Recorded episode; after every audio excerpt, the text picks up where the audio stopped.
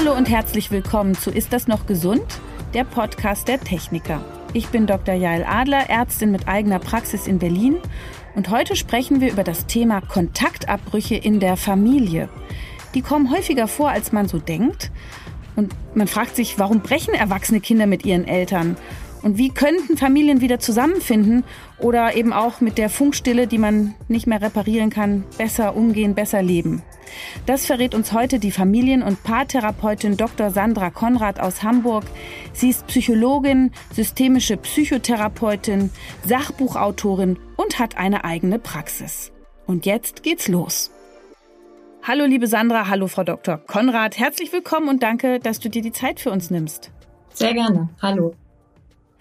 Wenn Kinder mit ihren Eltern brechen, ist das eine abrupte Entscheidung oder ist das so eher ein schleichender Prozess, der sich vielleicht über Jahre entwickelt? Das kommt ganz oft den Blickwinkel an. Also für die Eltern ist das oft total überraschend. Die wissen häufig gar nicht, was passiert ist. Für die Kinder sieht das ganz anders aus. Da hat sich das oft jahrelang angebahnt und irgendwann kommt der Moment, wo Kinder dann das Gefühl haben, das geht nicht mehr. Aber es ist für die Kinder wirklich ein langer Leidensprozess, der dazu führt. In welchem Alter passiert das so am häufigsten? Kann man da Zahlen nennen? Also es gibt ja immer mal wieder so Ablösungsphasen, die zum Teil auch ähm, mit ein bisschen mehr Wumms passieren. Mhm. Also in der Pubertät oder auch im frühen Erwachsenenalter, wenn Eltern da Schwierigkeiten haben, die Kinder loszulassen. Aber das, worüber wir hier ja heute sprechen, dieser harte Kontaktabbruch, ähm, ich, ich weiß gar nicht, ob es da Zahlen gibt. Also es ist ganz unterschiedlich. Ich erlebe das häufig bei jungen Erwachsenen, beziehungsweise so Mitte, Ende 20, dass da zum ersten Mal eine Phase kommt, wo die Kinder sagen, mir ist das hier alles zu kontrollierend, meine Eltern lassen mich nicht los oder gibt ja noch ganz viele andere Gründe, warum Kinder den Kontakt abbrechen. Aber es ist eben auch so, dass manchmal Kinder erst später, also im weiteren Erwachsenenleben, einfach merken, sie schaffen das nicht mehr mit den Eltern. Was muss denn da vorgefallen sein in der Familie? Was erzählen dir deine Patienten, Klienten, dass dann so ein drastischer Schritt passiert? Also die erzählen von immer wiederkehrenden Enttäuschungen und Konflikten und von ganz unangenehmen Treffen mit den Eltern. Also viele sagen, dass sie sich durch die Eltern regelrecht vergiftet fühlen und wirklich Tage oder sogar Wochen brauchen, bis sie sich von diesen Treffen wieder erholt haben. Sie berichten von Kritik, von Entwertungen, von Schuldzuweisungen, aber eben auch von ganz großen oder zu hohen Erwartungen, die die Eltern an die Kinder haben. Und was anderes kann auch sein, wenn Kinder das Gefühl haben, die Eltern haben überhaupt kein Interesse an mir. Also mhm. die fragen nicht nach, die, die haben gar kein Verständnis auch, wie ich lebe oder wie ich denke. Und was für Familien, in denen der Kontakt abgebrochen wird, typisch ist, ist äh, so eine mangelnde Konfliktfähigkeit. Also man sieht dann oft eine grundsätzliche Sprachlosigkeit dass die Menschen sich wirklich überhaupt nicht begegnen, dass die aneinander vorbeireden und dass die Kinder dann eben auch oft sagen, ich fühle mich überhaupt nicht gesehen, ich fühle mich überhaupt nicht gehört und am Ende fühlen die sich dann nicht geliebt. Mhm. Wie brechen Sie dann den Kontakt ab? Ist das dann ein plötzliches, knalliges Raus aus dem normalen Leben, das sozusagen vorher verbindlich schien? Oder ist das so ein leises irgendwie immer weniger werden? Das ist unterschiedlich. Also beim harten Kontaktabbruch ist es so, dass dann in dem Streit, dass dann gesagt wird oder dass oftmals direkt danach oder ein paar Tage später irgendwie eine SMS oder eine Mail geschickt wird. Und dann gibt es aber ja noch was anderes und darüber sprechen wir meiner Meinung nach viel zu wenig und das ist der sanfte Kontaktabbruch. Mhm. Ich würde das eher als Kontaktstörung bezeichnen. Das sind so Familien, wo man zum Geburtstag telefoniert und sich gratuliert, vielleicht noch zu Weihnachten irgendwie Kontakt hat. Aber eigentlich hat man sich gar nicht zu sagen. Eigentlich herrscht da eine ganz, ganz tiefe Entfremdung. Das heißt, formal gibt es Kontakt, und man hält irgendeine Form von Familienleben aufrecht. Aber innerlich fühlt sich das total leer und traurig an. Und das ist gar nicht so selten, dieser sanfte Kontaktabbruch oder diese Kontaktstörung. Das erlebe ich tatsächlich häufig mit Eltern, die in irgendeiner Form den Krieg erlebt haben. Jetzt im Moment sind es dann ja eher auch noch die Kriegskinder, die noch am Leben sind, mit ihren Kindern. Also dass die Kinder oft berichten, meine Eltern sind wirklich Fremde für mich und da hm. ist gar keine Nähe. Was hat es mit den Kriegserlebnissen zu tun, weil das da nicht gelernt wurde, wie man miteinander redet und sich vielleicht auch umarmt und miteinander schwingt? Genau. Weil man im Bombenkeller saß oder weil Menschen verloren gegangen sind, gestorben sind, nicht mehr wiedergekommen sind? Oder wie passierte das? Ja, das hat ganz viel mit Bindung zu tun. Also wenn Menschen traumatisiert sind, dann schalten die sich emotional ein Stück weit ab, um weiterleben zu können. Und dann fängt das schon ganz früh an, dass diese Schwingungsfähigkeit mit den Kindern, diese emotionale Aufnahmefähigkeit für Kinder ein Stück weit verloren geht. Das hat gar nichts mit Liebe zu tun, mhm. sondern eben mit Bindungsfähigkeit. Und das entwickelt sich dann eben über viele Jahre hinweg. Und die Kinder berichten ja auch, dass die Eltern sie oft grundsätzlich gut versorgt haben, also finanzielle Versorgung, materielle Versorgung, orale Versorgung, also im Sinne, dass die Kinder immer genug zu essen hatten, mhm. so, das war alles gut vorhanden, aber wirklich so dieses feinstoffliche, emotionale, die emotionale Fürsorglichkeit aufeinander eingehen können, die Bedürfnisse der Kinder lesen können und verstehen können, was die gerade brauchen, das ist dann eben oft Mangelware. Passiert das nicht ganz schnell? Also wenn Eltern viel am PC sitzen und im Handy hängen, dass man sich dann entfremdet, ist das auch schon ausreichend? Tatsächlich gibt es dazu Studien, dass das auch zu einer Art von Kontaktstörung führen kann, wenn die Eltern zu wenig auch Augenkontakt mit den Kindern aufnehmen und gar nicht mehr so auf die Mimik äh, der Kinder achten. Mhm. Aber das ist keine Traumatisierung, das ist nicht eine grundsätzliche Unfähigkeit von den Erwachsenen, sondern das ist eher etwas, wo ich und auch KollegInnen immer wieder dafür werben, dass es eben auch Zeiten gibt, wo alle technischen Geräte aus dem Raum verschwinden und wo man wirklich diesen Augenkontakt und diese Nähe aufbaut, diese leibliche Nähe auch aufbaut. Mhm.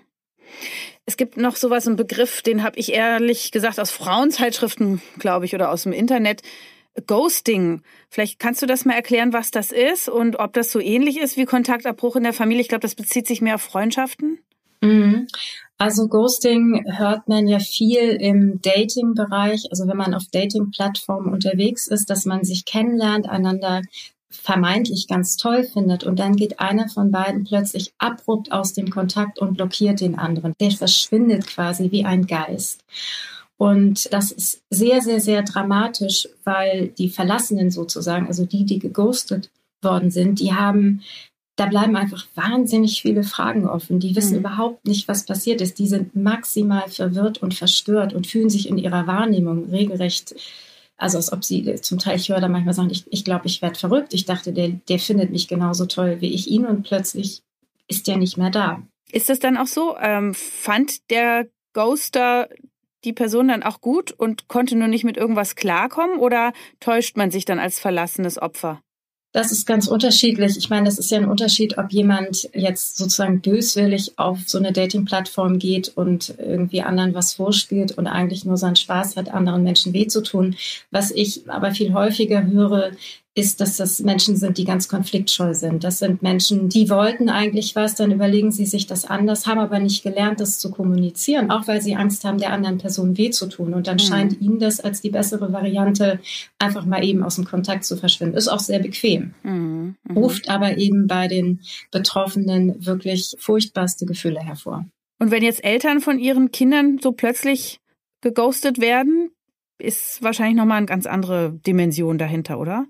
Naja, in Familien herrschen ja noch andere Normen. Also so die Familie hält zusammen, da gibt es so einen Ewigkeitsgedanken und tatsächlich hat man ja auch nur eine Mutter und nur einen Vater. Mhm. Ähm, und Eltern, denen das passiert, fallen häufig aus allen Wolken. Die wissen überhaupt nicht, was hier passiert ist die äh, haben auch große Schamgefühle oder abgewehrte Schuldgefühle, weil es ist ja schon die Frage, was ist passiert, wenn mein Kind zu so einem massiven Schritt greifen muss. Wie äußert sich das abgewehrte Schuldgefühle und Schamgefühle? Also merken Sie dann, schämen Sie sich oder merken Sie es nicht, wenn es abgewehrt ist? Naja, also die Scham ist schon deutlich spürbar, weil es ist ja auch so, man wird ja gefragt, Mensch, wie geht's denn deinen Kindern? Mhm. Und dann kann man entweder lügen und sagen, denen geht's super, oder man muss halt irgendwann auch zugeben, okay, die besuchen mich ja jetzt seit einem Jahr nicht mehr. Mhm. Und äh, dann kommen halt Fragen von den Nachbarn, von den Freunden, auch von den anderen Verwandten. Was ist denn bei euch vorgefallen? Mhm. Und da ist dann oft diese Ohnmacht mit auch Scham, weil irgendwas muss ich ja vielleicht gemacht haben. Und dann kommt oft die Abwehr der Schuld, wenn Eltern noch nicht bereit sind zu reflektieren, weil sie Angst haben, dass sie was falsch gemacht haben. Dann mhm. geht man quasi mit in die Vereisung des Kindes rein, weil das ist ja Kontaktabbruch am Ende. Es ist mhm. eine Vereisung einer Beziehung. Das ist eine versuchte Vereisung von Gefühlen. Hm. Ich meine, man macht ja irgendwie immer mal was falsch als Eltern. also wahrscheinlich hat jeder auch solche Gefühle, dass man uh, hier und da anders hätte handeln und entscheiden können. Ne? Man, man ist sich der Tragweite aber nicht bewusst oder man schiebt es weg. Das ist schon so. Ganz genau. Und das ist aber ja so wichtig und auch für Kinder so wichtig, ganz früh schon mitzuerleben, Eltern machen Fehler, Kinder machen Fehler und man kann Dinge reparieren. Man kann wieder aufeinander zugehen. Man lernt das ja ganz früh über Modelllernen. Wenn Eltern, ich nehme jetzt mal ein Beispiel, wenn ein Vater äh, irgendwie gerade ganz gestresst ist und sein Kind dann erstmal anschreit, weil das irgendwie nicht gehorcht. Und das ist erstmal eine Verletzung. Das ist erstmal ein kleiner Beziehungsbruch. Mhm. Und dann ist es ganz wichtig, wenn der Vater, auch wenn das Kind drei Jahre alt ist, später nochmal auf das Kind zugeht und sagt, du Mensch, es tut mir leid, ich bin, war so gestresst und das hatte gar nichts mit dir zu tun, ich möchte mich bei dir entschuldigen. Mhm. Und Kinder sind wahnsinnig bereit, sich wieder zu versöhnen. Die sind total bereit, wieder gut mit den Eltern zu sein. Das mhm. ist in unserem Bindungsprogramm eingeschrieben. Wir wollen gute Beziehungen haben. Mhm. Siehst du denn auch gesundheitliche, vielleicht auch körperliche Folgen? Also ich meine, psychisch wahrscheinlich sowas wie Depression oder so oder Burnout, weiß ich nicht, aber auch körperlich bei Betroffenen? Also Trennungsschmerz kann ja tatsächlich auch körperliche Symptome hervorrufen. Also das wissen wir ja auch alle bei Liebeskummer. Mhm. Wir sagen ja Herzschmerz. Es tut ja wirklich weh. Mhm. Also das, ne, das, man kann dann extreme körperliche Symptome, also wirklich Schmerzen, wo auch immer entwickeln. Und was häufig dazu kommt, sind depressive Symptome wie Schlafstörungen, Konzentrationsstörungen, Appetitlosigkeit und ähm, ganz, ganz quälendes Grübeln. Also immer wieder sich darum kreisen, wieso ist das passiert, was habe ich gemacht, was hat der andere gemacht, wie so. Mhm. Gibt es denn da einen Tipp, den man schon mal vielleicht an der Stelle geben kann, wenn Eltern von ihren Kindern quasi verlassen worden sind? Was können die machen? Also das muss man ein bisschen individuell gucken, aber grundsätzlich tut es sicherlich gut, darüber zu sprechen, auch wenn es eine hohe Schamgrenze gibt. Aber wirklich sich Menschen zu suchen, die einfühlsam sind, die liebevoll sind, die wertschätzend sind, die uns zuhören können, wenn sowas passiert ist. Und auch, wenn möglich, in diesem Zusammenhang Menschen zu suchen, die mitfühlend für beide Parteien sind. Also die jetzt nicht noch Öl ins Feuer gießen und sagen, ja, das hatte ich ja schon immer über deinen Sohn, der ist ja immer mhm. so, oder deine Eltern, die sind ja eh ganz furchtbar, sondern dass man sich Menschen sucht, die wirklich feinfühlig damit umgehen. Es mag ja sein, dass man vielleicht schon frühe Anzeichen in einer Familienbeziehung entdecken könnte. Worauf können wir denn jetzt alle mal schauen in unseren Familiendynamiken?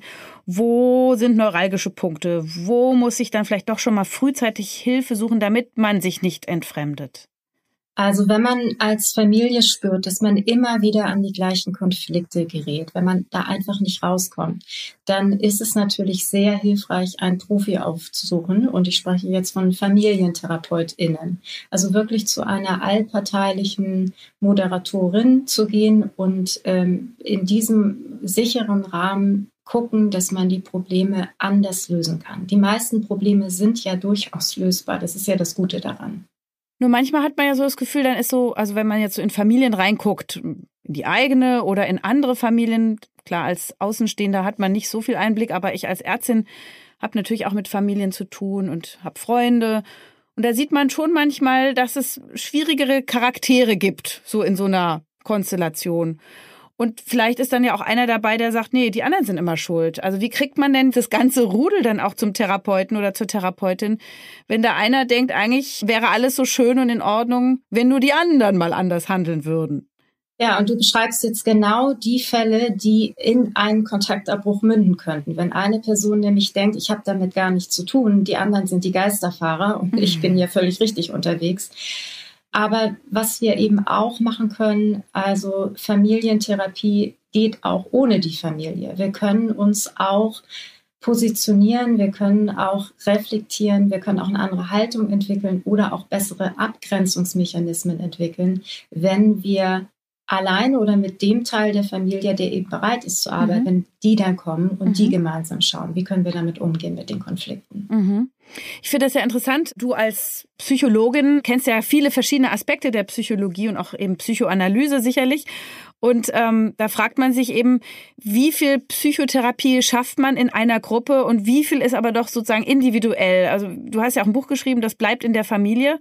Und da geht's ja auch darum, wie wir von unseren Eltern und Großeltern geprägt werden, also welche frühkindlichen Erfahrungen wir vielleicht gemacht haben. Vielleicht ist auch epigenetische Weitergabe von Traumata ein Thema. Das haben wir auch schon mal in einem Podcast besprochen, dass Kriegsüberlebende oder Shoah-Opfer, also Leute, die im Holocaust ihre Familie verloren haben, ihre Vorfahren verloren haben, dass sie sozusagen diese Warnung in ihren Genen schnell weitervermittelt bekommen haben und darunter leiden, obwohl sie nicht mehr primär von der Situation betroffen sind. Also wie spielt das eine Rolle? Und das ist doch wahnsinnig groß und auch schwierig zu entdecken als Therapeutin. Ja, aber es ist auch wahnsinnig spannend und toll, wenn Familien dann wirklich verstehen, wie das alles zusammenhängt. Also grundsätzlich können wir sagen, alles, was in einer Generation nicht verarbeitet werden konnte, hat Auswirkungen auf die Nachfolgegenerationen. Mhm. Besonders Traumata sind hoch ansteckend. Mhm. Aber auch alles andere prägt uns. Also wir haben ganz tolle Sachen, die uns prägen. Wir haben Ressourcen in der Familie, wir haben Stärken, Fähigkeiten,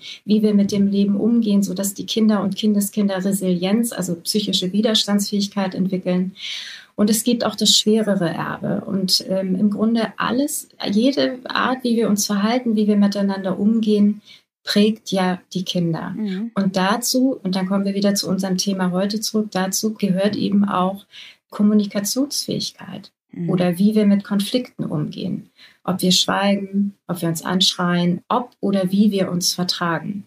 Und insofern ist Kontaktabbruch ein transgenerationales Phänomen, so nennen wir das, also transgenerational, weil es über mehrere Generationen weitergetragen wird.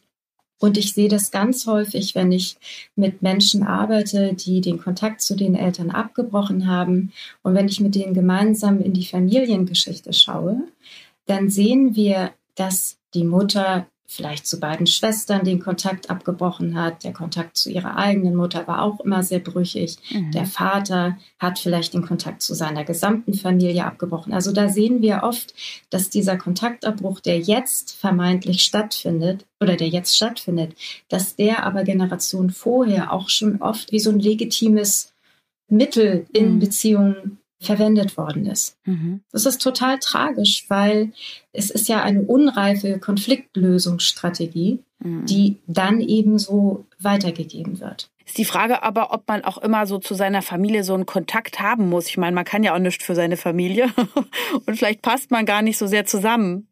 Muss man denn immer zu seiner Familie Kontakt pflegen, außer sich zum Geburtstag zu gratulieren und sich an Weihnachten zu besuchen?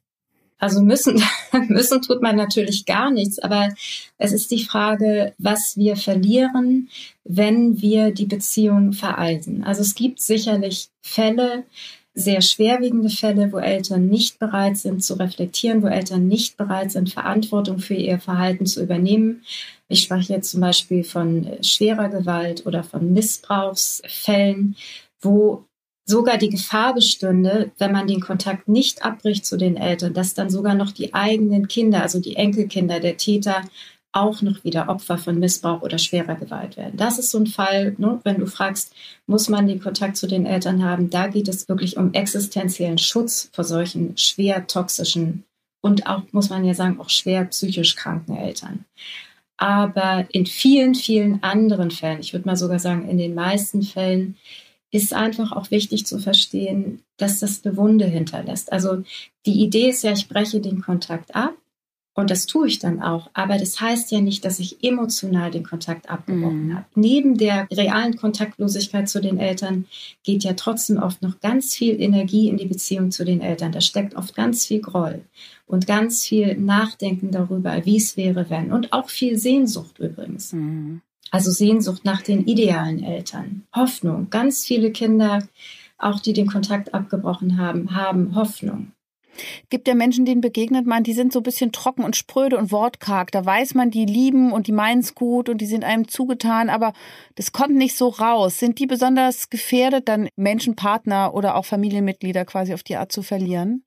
Ja, das kommt ganz drauf an. Wir haben ja äh, glücklicherweise viele verschiedene Liebessprachen oder viele Währungen, mit die wir auf die unterschiedlichen Beziehungskonten einzahlen können. Also ich habe gerade tatsächlich so ein Bild von einem älteren Klienten vor Auge, so in den 70ern, der hier sehr schwerfällig mit hingekommen ist, der mir erstmal die Hand gegeben hat und gesagt hat, nur, dass Sie es gleich wissen, ich halte nichts von Ihresgleichen. Oh.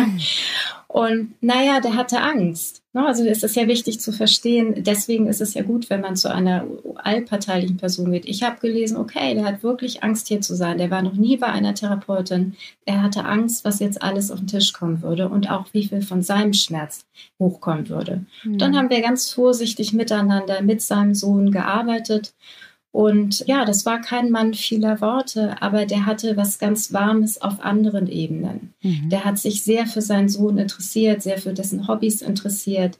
Auf andere Art und Weise war da ganz, ganz viel Liebe und ganz viel Wärme, aber eben nicht im Reden. So. Mhm. Also man darf dann ruhig nach den anderen Währungen suchen. Und das machen ja viele Kinder auch. Das ist ja auch, warum es so schwer fällt, selbst wenn man Konflikte mit den Eltern hat, dass viele sich ja erinnern, aber früher hat mein Papa, der hat mir Schwimmen beigebracht, der hat mich ins Zoo mitgenommen mhm. oder der konnte so gut kraulen oder hat mit mir verrückte Sachen gemacht. Also mhm. Eltern haben ja immer beides. Mhm. Eltern machen Fehler und Eltern machen großartige Sachen mhm. mit ihren Kindern. Und an dieser Stelle ist der perfekte Moment für unsere neue Rubrik, der Mythencheck der Techniker. In jeder Folge gehen wir drei populären Vorstellungen, Vorurteilen oder Volksweisheiten auf den Grund. Zusammen mit unserem Studiogast beantworten wir die Frage, was stimmt denn wirklich? Mythos Nummer 1. Ghosting ist ein Zeichen von Charakterschwäche. Na, ich würde eher sagen, Ghosting ist ein Zeichen von Unreife und Kommunikationsschwäche, weil reif wäre es zumindest ein Abschlussgespräch zu führen und Gründe für die Trennung zu nennen, so dass das Gegenüber nicht ratlos äh, verletzt und verunsichert zurückbleibt. Mythos Nummer zwei. Eltern leiden unter dem Kontaktabbruch mehr als die Kinder. Es ist eher so, dass die Kinder vorher mehr unter dem Kontakt mit den Eltern gelitten haben und der Abbruch ein Schutzraum und auch erstmal für Entlastung sorgt, während die Eltern häufig durch den Kontaktabbruch geschockt sind und leiden. Aber am Ende muss man auch sagen, leidet häufig die gesamte Familie unter dem Kontaktabbruch, auch über Generationen hinweg.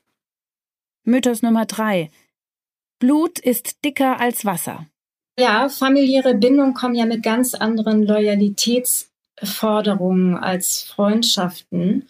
Aber Liebe hat nichts mit dem Verwandtschaftsgrad zu tun. Und das kennen wir ja auch alle. Manche Freundschaften oder nicht familiäre Beziehungen halten das ganze Leben lang und sind sehr intensiv, während familiäre Bande durch bestimmte Erwartungen, Enttäuschungen belastet werden. Zum Teil auch bis sie reißen. Und was ich so ein schönes Gegenüber finde für Blut ist dicker als Wasser, ist ein Zitat von George Bernard Shaw, der hat irgendwann gesagt oder geschrieben, Freunde sind Gottes Entschuldigung für Verwandte. Sehr gut. Mhm. Ja, gut. Wir haben auch einen Freundschaftspodcast gemacht. Das geht genau in die gleiche Richtung, was du sagst. Mhm. Mhm. Das war der Mythencheck der Techniker. Jetzt habe ich vorhin die Begriffe Täter und Opfer so mal eben verwendet und hatte dann gleich schon ein schlechtes Gewissen. Jetzt kennst du ja Kontaktabbrecher und auch zurückbleibende Menschen. Kann man da überhaupt so eine Kategorisierung vornehmen oder wird das der Sache nicht gerecht? Naja, alle empfinden sich ja als Opfer und die jeweils andere Partei als TäterInnen. Und äh, ich kann immer nur wieder betonen, wenn man sich wieder annähern möchte, dann ist es ganz wichtig, diese Schwarz-Weiß-Sicht aufzubrechen und auch die eigenen Anteile zu erkennen, die zu dem Konflikt geführt haben. Und das sind nämlich dann auch die Fälle, wo die Annäherung wirklich gut möglich ist. Ich habe manchmal Anfragen von Eltern, deren Kinder den Kontakt abgebrochen haben und einige sind sehr, sehr wütend und voller Groll und verstehen nicht, was passiert ist. Mit denen muss ich das mühsam aufarbeiten, sodass sie ihren eigenen Anteil erkennen. Und es gibt andere, die schreiben mir und sagen, ich bin so betroffen, ich möchte alles tun, um zu verstehen, was ich falsch gemacht habe. Das ist natürlich eine bessere Haltung, eine viel weichere und auch selbstreflektiertere Haltung, um wieder in den Kontakt zum Kind zu kommen. Und was hilft denn den Beteiligten, wenn sie in der Situation sind? Wie kann man besser damit umgehen? Was können die erstmal akut vielleicht auch tun, um ihren Trennungsschmerz zu lindern? Welche nächsten Schritte empfiehlst du? Naja, erstmal äh, mit anderen sprechen. Wenn der Leidensdruck und der Schmerz so groß ist, dass das alleine nicht zu handeln ist, dann unbedingt therapeutische Hilfe suchen. Da fragt man sich, ob Kommunikation und soziales Verhalten nicht mal ein Schulfach werden könnte, damit man das mal frühzeitig übt und lernt. Oder? Würde das helfen? Das würde unbedingt helfen. Es würde unbedingt helfen, dass man Eltern schult, am besten auch schon bevor sie ihr Kind bekommen, dass wirklich jeder Mensch versteht, was ist Bindung? Wie kann ich mein Kind fürsorglich und prompt versorgen? Was kann ich tun, wenn ich gerade nicht mehr kann? Das ist eine ganz neue Situation, wenn man Eltern wird. Man wird ja an was reingeworfen, was man vorher noch nicht kannte. Und ich plädiere da schon seit Jahrzehnten für, dass wir wirklich Kurse, also genau wie es Geburtsvorbereitungskurse gibt, finde ich es wichtig, dass es Bindungsvorbereitungskurse gibt. Also wie gehe ich emotional mit meinem Kind um? Oh, kannst du da mal ein paar Sachen sagen?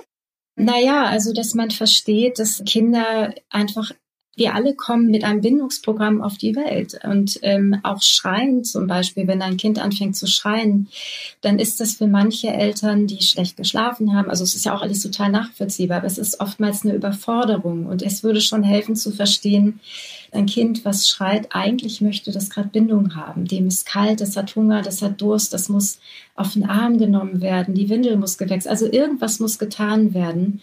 Und man kann Eltern sehr gut dabei helfen, die Signale von Kindern besser zu verstehen, wenn sie da angeleitet werden. Mhm. Also schreien heißt nicht, dass jetzt sich die Lungen stärken. Schreien heißt nicht die Lungen stärken, sondern das heißt Mama, Papa, ich brauche euch mhm. jetzt. Und das führt auch nicht zum Verwöhnen des Kindes. Nein, das führt nicht zum Verwöhnen des Kindes. Das ist etwas, was ganz furchtbarerweise die Johanna Haarer, das war eine Ärztin, eine, ich glaube, es war eine Lungenfachärztin im Nationalsozialismus, die hat ein furchtbares Buch geschrieben über Säuglingserziehung, die deutsche Mutter und ihr Kind. Und das ist, glaube ich, in Deutschland über eine Million Mal oh. verkauft und dann noch viel mehr verbreitet worden. Also ganz viele ältere Klienten haben dieses Buch auch noch in ihren Bücherregalen stehen. Und da standen genauso furchtbare Sachen drin. Man soll die Kinder nicht verzärteln, man soll in einem Vier-Stunden-Rhythmus maximal hingehen, wenn die schreien soll man die schreien lassen, weil man sie sonst verwöhnen würde. Das ist absoluter Quatsch. Das ist schon längst entkräftet. Das ist wissenschaftlich, also das ist überhaupt nicht haltbar. Das ist eine furchtbare Ideologie, damit die Kinder zu nicht fühlenden Soldaten herangezogen werden. Und also das ist genau das, was wir nicht wollen, sage ich auch heute an diesem, also in dieser Kriegszeit. Danke. Sehr gut, dass du das sagst. Kommt mir sehr nah und ähm, freue ich mich, dass wir das hier mal mhm. festhalten konnten, so für mhm. alle. Mhm. Wenn ein Kontaktabbruch nun eingetreten ist, wie sind die Risiken, dass das für immer bestehen bleibt? Das kommt drauf an. Also was ich immer wieder erlebe, ist, dass das Zyklen sind. Erstmal wird die Reißleine gezogen, dann gibt es eine Verschnaufpause, wo Kinder erstmal durchatmen und sich entlastet fühlen, weil jetzt die ständigen Konflikte nicht mehr im Raum sind. Und es kommt dann aber oft auch wieder zu einer Phase der Annäherung, also dass Familienmitglieder wirklich immer wieder auch die Arme nacheinander ausstrecken. Problematisch wird es dann, wenn in dieser Pause nichts passiert ist, wenn also die Parteien nicht reflektiert haben, was ist eigentlich passiert, was wünschen wir uns voneinander, wie können wir besser miteinander umgehen. Und wenn die Eltern eben auch nicht bereit sind, ihr eigenes Verhalten zu hinterfragen mhm. Und ein Stück weit den Kindern entgegenzukommen. Und dann kann es sein, dass nach vielen solcher Annäherungsphasen irgendwann der Punkt kommt, wo das Kind wirklich so frustriert ist, dass es sagt, okay, ich kann das nicht mehr oder ich will das auch nicht mehr. Für mich ist es gesünder, wenn ich den Kontakt jetzt dauerhaft abbreche. Hm.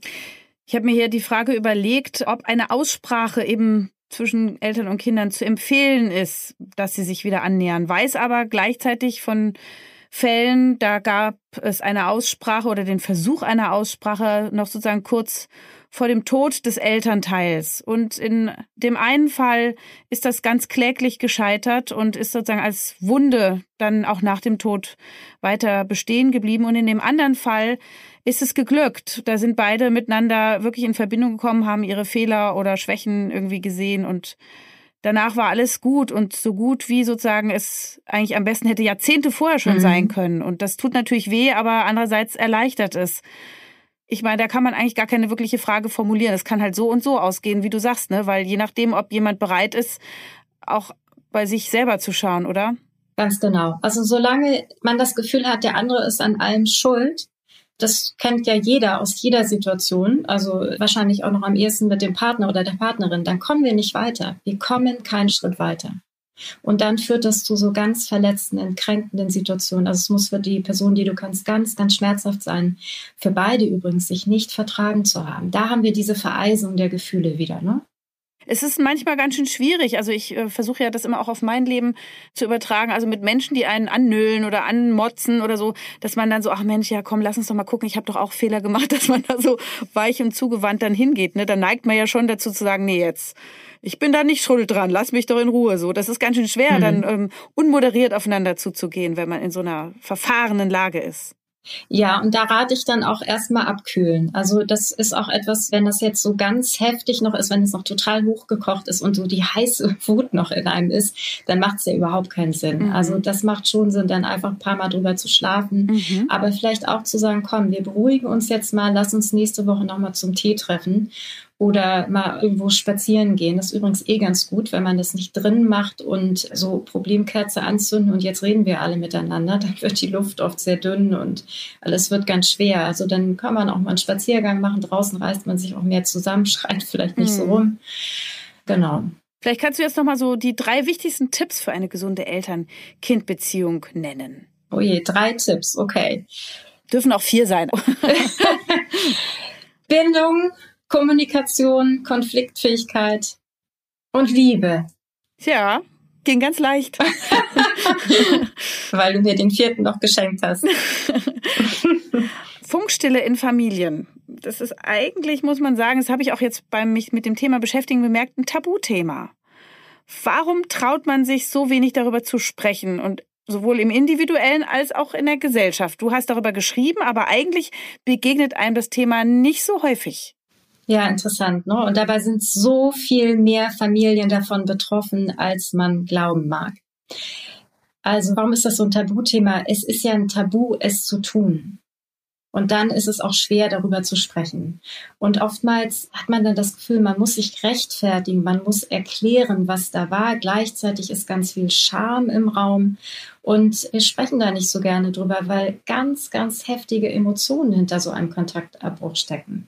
Und dann ist man versucht, die ganze Familiendynamik zu erklären. Dann werden ganz viele alte Verletzungen aufgedeckt, äh, wenn man darüber spricht.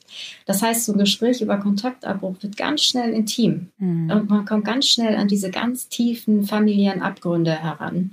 Und wie gesagt, dann ist das so ein Teufelskreis aus ganz viel intensiven Emotionen, ganz viel Scham, abgewehrter Schuld und dann eben auch, dass es gesellschaftlich, dass man das Gefühl hat, dass das überhaupt niemandem passiert. Und es, wie gesagt, es passiert wirklich sehr vielen Familien, zumindest der temporäre Kontaktabbruch, der ist sehr, sehr verbreitet. Hm. Jetzt haben wir ja ganz viel davon gesprochen, dass Kinder den Kontakt zu den Eltern abbrechen. Gibt es das auch umgekehrt? Und wie fühlt sich das an und was passiert da? Also für die Kinder fühlt sich das furchtbar an, weil das ein absoluter Schlag ins Selbstwertkontor ist. Und bei den Eltern, die den Kontakt zu Kindern abbrechen, die haben oft narzisstische Gründe. Also das heißt, das Kind ist dann nicht so, wie die Eltern sich das vorgestellt haben. Und die Eltern sind darüber sehr enttäuscht und auch sehr wütend. Und dann kommt es zu so Erpressungsversuchen, dass das Kind sich jetzt doch noch so verhält, wie ich das gerne hätte oder angemessen verhält. Und manchmal kommt es dazu so einem Punkt, wo die Eltern narzisstisch so gekränkt sind, wo die so enttäuscht sind, dass sie das Kind wirklich regelrecht aus ihrem Leben auslöschen möchten, weil sie das dann als Störenfried empfinden oder auch als Zeichen des eigenen Versagens, wenn das Kind nicht so performt, wie die Eltern das sich gewünscht hätten. Und da muss man aber auch den Hintergrund verstehen, warum Eltern so werden, weil ich glaube, wenn man mir so zuhört, dann denkt man, oh Gott, ist das furchtbar, was sind das denn für Monstereltern? Aber wir müssen verstehen, diese Eltern waren ja auch irgendwann mal Kinder. Mhm. Und die sind von ihren Eltern ganz, ganz sicher nicht so versorgt worden, wie sie das gebraucht hätten. Mhm. Und aus unversorgten Kindern werden oft unversorgende Eltern, mhm. die dann wiederum darauf angewiesen sind, dass ihr eigenes Kind sie versorgt, so wie ihre Eltern das nicht konnten. Mhm. Also wir nennen das Rollenumkehr. Die drücken dann das Kind in eine Rollenumkehr, dass das Kind quasi zum Elternteil für mich werden mhm. soll. Und das ist für Kinder überhaupt nicht zu bewerkstelligen. Und wenn das dann gekoppelt ist mit zu hohen Erwartungen, mit ganz großen Loyalitätsforderungen und dass das Kind sich nicht altersangemessen ablösen darf, dann kommt es eben zu dieser ganz, ganz wirklich kindlichen, überschäumenden Wut von den Eltern, dass die sich von ihren Kindern quasi trennen. Ganz schlimm. Wahrscheinlich gibt es auch Eltern, die äh, schon Eltern sind und sich von ihren eigenen Eltern dann aber auch nochmal trennen, obwohl sie schon die Erfahrung gemacht haben, wie es sich anfühlen könnte, oder? Ja, du meinst jetzt, dass die Kinder sich von den Eltern trennen, obwohl sie eigene Kinder haben? Ja, genau. Ja, das wäre dann wieder die Variante, dass die Kinder sich von den Eltern trennen. Aber da muss man auch bedenken, auch das hat ja Auswirkungen, weil was machen wir denn mit den Enkelkindern? Mhm. Also dann haben wir ja Kinder, deren Großeltern leben aber dürfen die Kinder dann Kontakt zu den Eltern haben, wenn ich keinen Kontakt zu denen habe? Also mhm. das ist so, das sind dann so ganz schwierige Aushandlungsprozesse. Wobei ich sagen muss, auch das gelingt manchmal, dass die Kinder sich eine Beziehungsauszeit quasi von den Eltern gönnen, mhm. ihren Kindern aber erlauben, Kontakt zu den Eltern zu haben. Mhm. Das sind aber wirklich sehr schwierige Aushandlungsprozesse. Mhm. Aber auch nicht so ungewöhnlich. Manchmal habe ich auch so Patienten in der Praxis, da kommt die Enkelin mit der Oma und die Elterngeneration ist raus quasi. Also die zwischen Generationen. Mhm. mhm. Und äh, das ist dann manchmal irgendwie auch ein bisschen traurig und berührend, aber irgendwie auch wenigstens immerhin besteht dann dieser Kontakt. Ne? Also da sind die Menschen so, sie retten sich selber, hat man das Gefühl. Sie suchen sich dann jemand, der ihnen irgendwie hilft und der ihnen die Nähe und Liebe gibt, die man dann braucht, wenn es jemanden gibt. Du meinst jetzt die Großeltern oder die Kleinkinder? Man hat das Gefühl, sie suchen einander. Also zumindest das, was ich gesehen habe. Wobei ja dann die Eltern auch die Brücke gewesen sein müssen, weil Eltern haben ja mehr Macht als die Großeltern. Wenn Eltern nicht wollen, dass die eigenen Kinder die Großeltern sehen, dann sehen die die nicht. Also insofern ist das schon ein großzügiger Akt, wenn die Eltern das erlauben. Und häufig ist das übrigens auch ein Punkt, wo auch wenn ein Kontaktabbruch war und wenn man dann eigene Kinder bekommt, dass man dann wirklich nochmal die Beziehung zu den Eltern neu bewertet, dass man auch nochmal mhm. sieht, oh Mist, ich mache ja auch ganz schön viele Fehler hier. Manchmal werde ich sogar genauso wie meine Mutter, so wie ich nie sein wollte.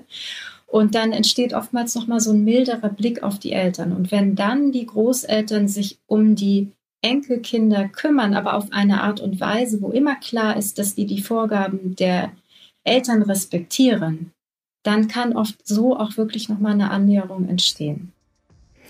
Dankeschön, liebe Sandra. Ich glaube, wir haben alle viel mitgenommen. Du hast uns Stoff geliefert zum Nachdenken.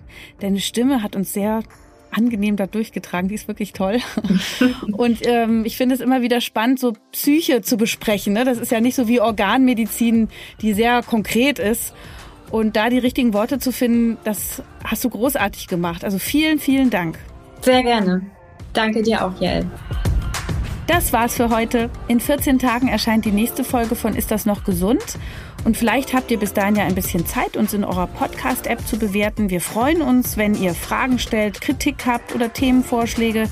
Dann schreibt uns doch einfach an podcast.tk.de oder nutzt die Social-Media-Kanäle der Techniker. Ich sag vielen Dank fürs Zuhören. Ich freue mich schon aufs nächste Mal. Eure Jael Adler. Tschüss.